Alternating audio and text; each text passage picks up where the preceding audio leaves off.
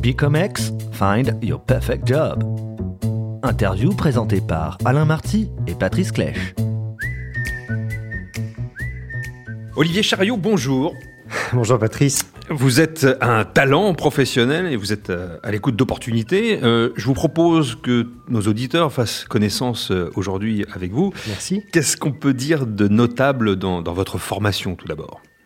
Euh, écoutez, on peut dire que je suis diplômé de l'ESSEC, donc euh, à Cergy-Pontoise, euh, à l'époque où effectivement on, on, parlait plus du canal historique à travers les classes préparatoires que des MBA qui ont ensuite été développés par toutes les grandes écoles d'ailleurs.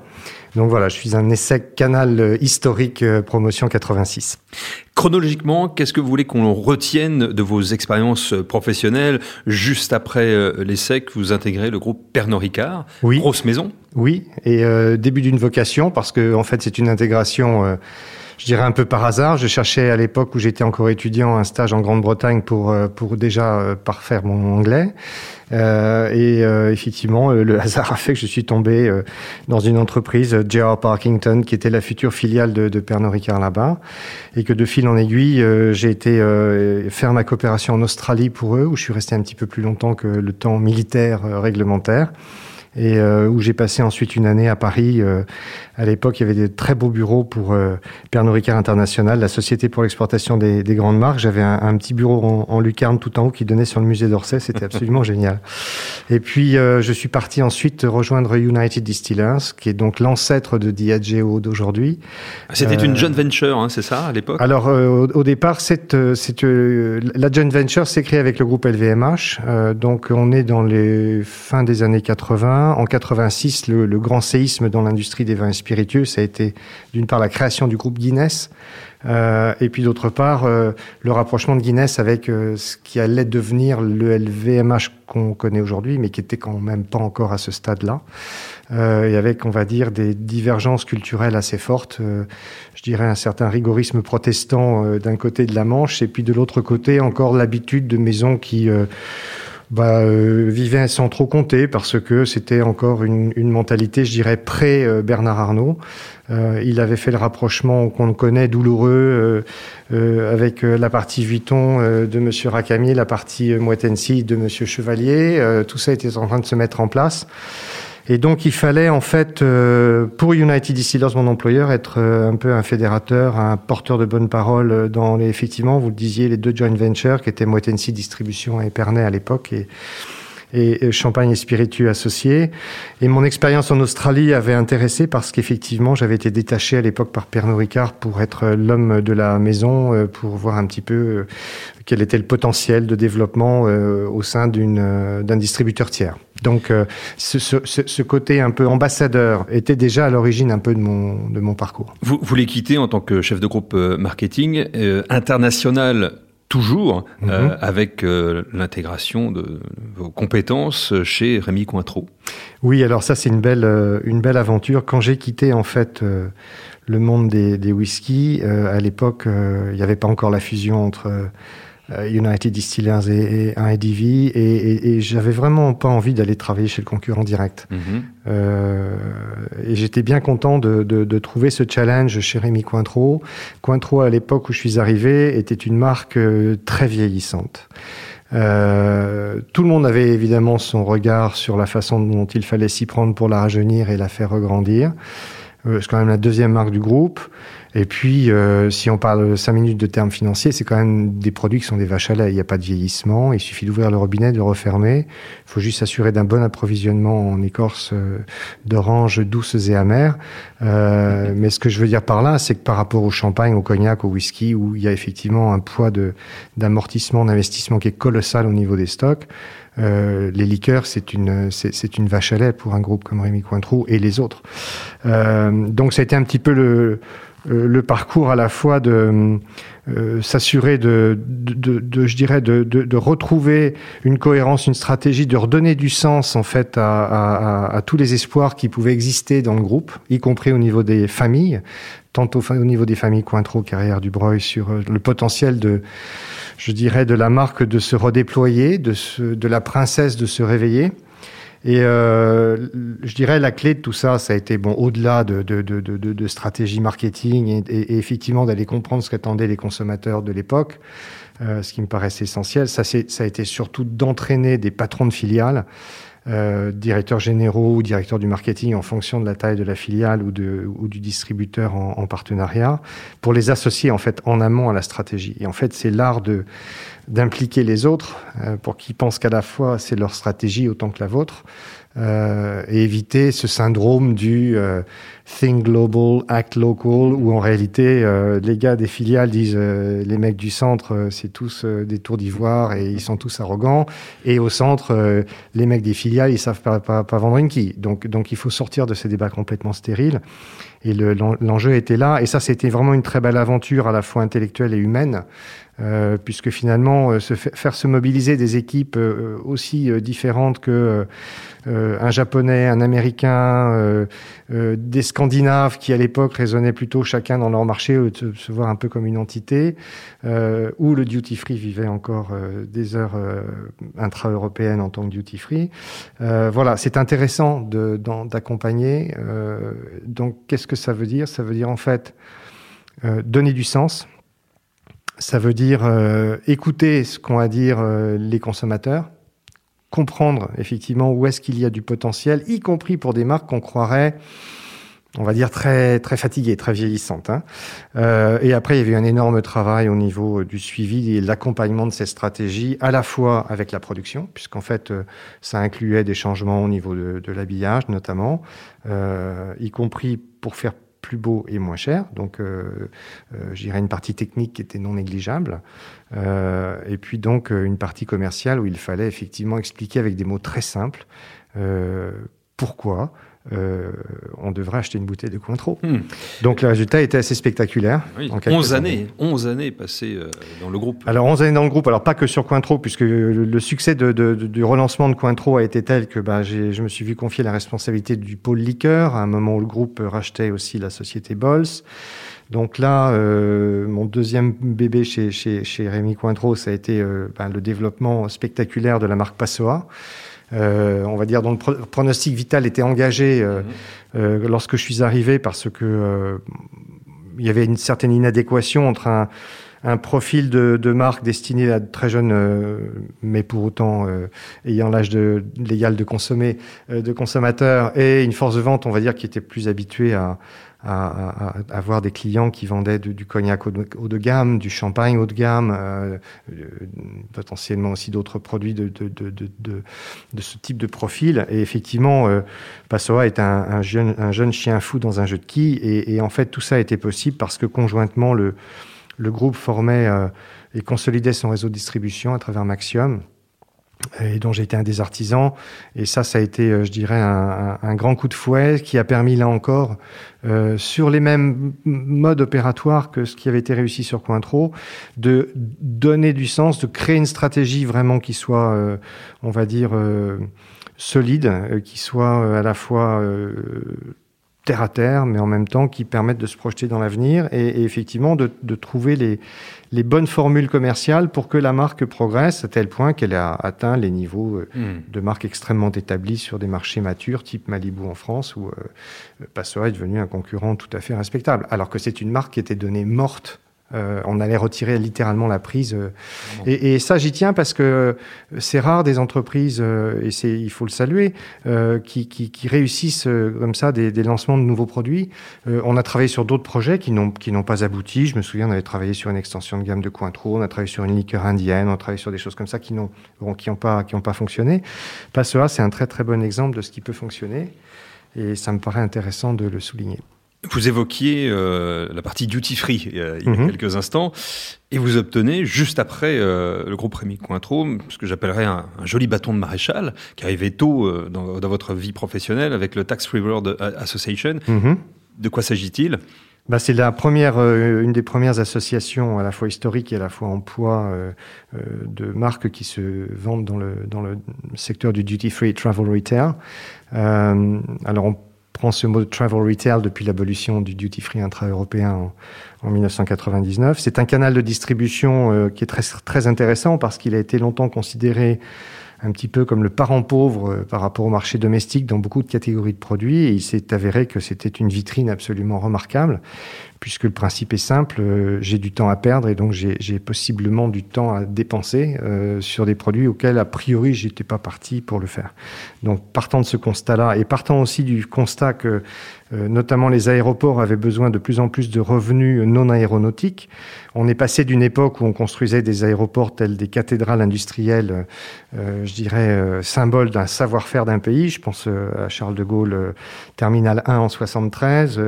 Alan Parsons en a fait la, la, la pochette de son album iRobot dans ces années-là, avec des escaliers dans tous les sens qui d'ailleurs n'ont aucun sens. Mais voilà, ça faisait partie de ce monde futuristique. On était dans Cosmos 99. Mmh. et en quelques années, on est passé sur des centres commerciaux équipés d'immenses passerelles pour y mettre des avions et, envoyer des passagers ayant acheté. Donc, euh, c'est un modèle euh, intéressant. Dans le cas de ma carrière, c'est intéressant parce que je suis passé de, de monoproduit multicanal à, à monocanal multiproduit. Et euh, je dirais que ça, ça m'a conforté dans, ce que je pense être un des, un peu le fil rouge de, ma carrière, à savoir euh, une, forte euh, appétence euh, pour des produits de savoir-faire, euh, avec une forte dimension culturelle autour d'un certain art de vivre. Et je pense que euh, en, en, parlant avec euh, les responsables en cosmétique, en maroquinerie, en horlogerie, euh, dans le monde du duty free, j'avais effectivement beaucoup plus en commun venant des vins spiritueux que, que, que d'autres. Et, et, et, on s'est retrouvé sur des tas de points communs, puisque finalement, au final, qu'est-ce que c'est? C'est effectivement s'appuyer sur un savoir-faire artisanal. moi, je dis souvent, c'est un peu mon credo, il n'y a pas de luxe sans artisanat. Il n'y a pas d'artisanat sans savoir-faire et il n'y a pas de savoir-faire sans euh, persévérance, amour du travail bien fait et transmission. C'est exactement ce que vous avez vécu euh, à Cogévy, chez les Champagnes. Absolument. Et c'est ce qui d'ailleurs m'a... Votre dernière aventure euh, voilà, en date. Dont, dont, dont, dont, je viens de, de me libérer euh, après neuf ans effectivement à la tête de la plus ancienne euh, coopérative de Champagne. Et c'est ce qui m'avait incité à la rejoindre, venant du monde du duty free. Euh, c'était de retrouver une direction opérationnelle et pour le coup vraiment de la, de la vigne jusqu'au verre avec une forte dimension et une culture amont. Donc coopérative veut dire euh, effectivement conseil d'administration euh, formé de, vignerons. Euh, donc je venais d'un d'un conseil d'administration d'association, de, puisque Tax Free est une association de loi 1901. Je venais de, euh, de, de groupes cotés euh, auparavant, avec une forte dimension familiale chez Rémi Cointreau. Donc, euh, bah, il manquait ça comme corde à mon arc, arc en termes d'actionnariat. Et effectivement, euh, je suis arrivé avec une feuille de route très aval dans un milieu très amont. En tant que directeur général, euh, d'une part, et président du directoire également.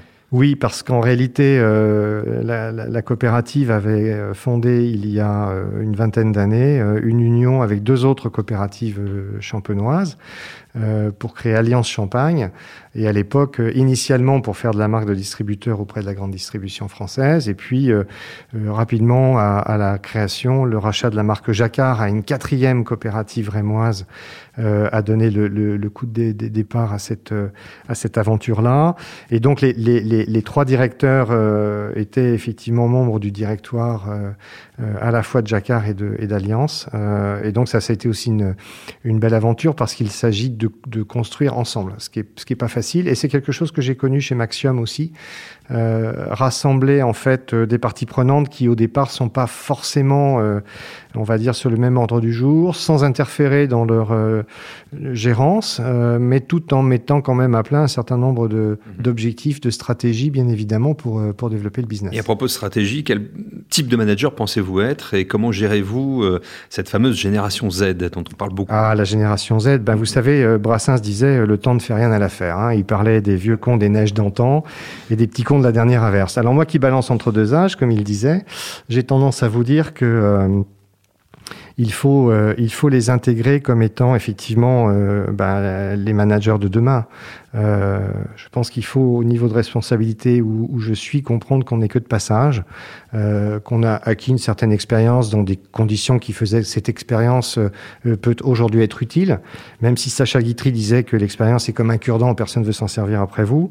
Moi, je crois au contraire qu'il faut les mettre sur les rails, ces, petits jeunes de la génération Z, et même les un peu moins jeunes, et là, je citerai le poète Khalil Gilbrand qui disait Vos enfants ne sont pas vos enfants, là où ils vont, vous ne pouvez aller. Ils sont les flèches et vous, vous êtes l'arc. Alors voilà, le rôle d'un manager euh, de 58 ans dans une semaine, euh, eh bien, c'est effectivement d'être un peu l'arc et de, le bander pour aller emmener ses flèches vers euh, des, choses que moi je ne verrai peut-être pas, mais, qui permettront en tout cas à cette jeune génération de, ne pas perdre son bon sens et, surtout, je j'espère, de partir avec des, bonnes bases pour, affronter les défis de demain. Vous avez quelle vision de, de la transition euh, numérique euh, Quelle vision des enjeux du digital? Bah, je pense que euh, le digital est absolument pas euh, antinomique avec l'artisanal, au contraire. Euh, et d'ailleurs, on, on est en train, la planète est en train de le vivre, l'a vécu en 2020. Euh, moi, j'y crois depuis déjà longtemps, puisque je mobilisais mes équipes sur ces, sur ces sujets-là. Euh, on a pas mal travaillé, effectivement, sur de la réflexion stratégique autour de ces, de ces formes, non seulement de distribution, mais aussi de communication.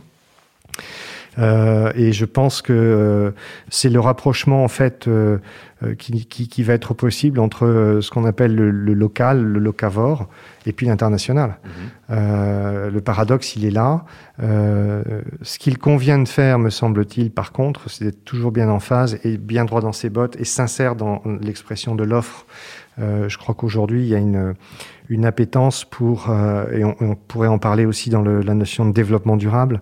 Euh, je pense qu'il ne faut pas que ça reste des concepts, des 20 mots. Euh, il faut que ça reste au contraire des, euh, euh, des choses que l'on que l'on met intelligemment, intelligemment en pratique. Donc votre vision de la RSE, c'est cela, hein, ce sont des actions concrètes. Ah oui, complètement. Euh, si vous voulez, on est souvent tiraillé entre les ayatollahs de la norme euh, et puis de l'autre côté les, les ayatollahs de euh, ça sert à rien, continuons comme avant, etc. Les deux ont bien évidemment tort. Si je prends l'exemple de, de, de, tout ce qui est viticulture bio, personnellement, je pense pas que traiter des vignes avec du cuivre, ça soit vraiment très bon mmh. pour la nature et pour la santé de l'homme. en revanche, il y a, je pense, une mission en R&D au niveau des groupes phytosanitaires de, vraiment arriver dans les prochaines années à trouver des formules qui soient des formules beaucoup plus biocompatibles. Et puis, il faut arrêter d'appeler bio ce qui ne l'est pas. Euh, moi, je suis sidéré par, euh, je dirais, l'état de de certains consommateurs que je vois en faisant mes courses, qui achètent des fruits, des légumes venant de pays euh, euh, avec un, bilan carbone colossal, euh, qui sont taxés de bio, et quand vous regardez la liste des ingrédients avec lesquels ils ont été traités, ils sont interdits en Europe. Donc, euh, il ne faut pas être juste des moutons de panurge. Je pense qu'il y a, une, il y a, il y a un vrai enjeu. Je crois que c'est un, une dimension extrêmement sérieuse qu'il faut prendre très au sérieux. Euh, mais il ne faut pas en faire une espèce de tarte à la crème, comme malheureusement c'est souvent le cas. Pour conclure, euh, quelles sont les, les typologies d'emplois qui, qui vous euh, aujourd'hui plutôt intégrées en, en CDI, des, des, missions, si elles sont passionnantes Est-ce que ça vous intéresse aussi? Bien sûr, bien oui. sûr. c'est vrai que j'aime bien m'inscrire dans la durée parce que j'aime bien voir le résultat de ce, que, sur quoi je me bats. J'ai plutôt une expérience, on va dire, dans les slow moving consumer goods que les fast moving consumer goods. Euh, ce qui veut dire que ça prend du temps, effectivement, pour euh, euh, asseoir euh, une marque, pour euh, la développer, pour lui donner une certaine réputation. J'ai connu l'éphémère dans le monde des salons avec Tax Free World Association parce que, effectivement, à la fin d'un salon, il y a ce qu'on appelle le blues du salon, c'est-à-dire que ben, on voit que les gars viennent démonter euh, euh, des surfaces de, de, milliers de mètres carrés de stands magnifiques, et puis trois jours après, ben, je dirais c'est comme un petit peu la un chapiteau de cirque ou, euh, ou, ou, ou, le, ou, la grande marquise pour un mariage. Bah, voilà, tout ça est rangé dans des cartons. Et ça, c'est pas un sentiment que j'aime beaucoup. euh, donc, je vois plutôt des missions un peu plus longues, mais en même temps, je, je, je, je pense que je peux accompagner euh, des entreprises qui sont effectivement dans cette période que l'on vit là, je dirais en, en pré-sortie de crise, puisque je suis quelqu'un d'optimiste. Quand ça va repartir, ça va repartir. Et, et il, faut, il faut se tenir prêt. Ouais. il faut pas se gourer de, de stratégie. Mm. Euh, donc il faut anticiper, il faut pas seulement réagir. Euh, donc je pense que j'ai une bonne vision stratégique, je pense que je sais donner de la valeur aux marques et aux projets, je pense que surtout je sais donner du sens aux équipes, je sais les animer, je sais faire travailler ensemble des gens qui euh, a priori sont pas destinés à, à le faire.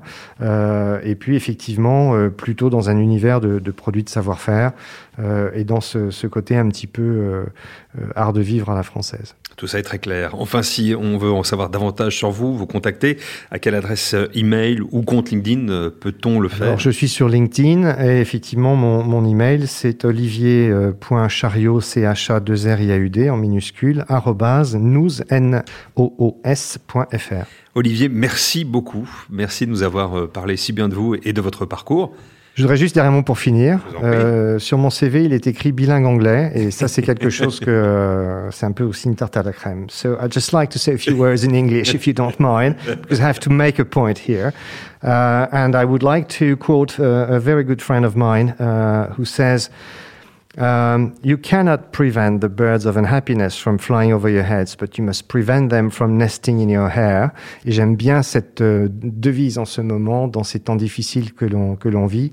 Et surtout, je souhaite euh, plein de courage et plein de, de, de, de, bonnes choses à tous nos auditeurs. Very beautiful sentence. You're welcome, sir. See you very soon. Indeed.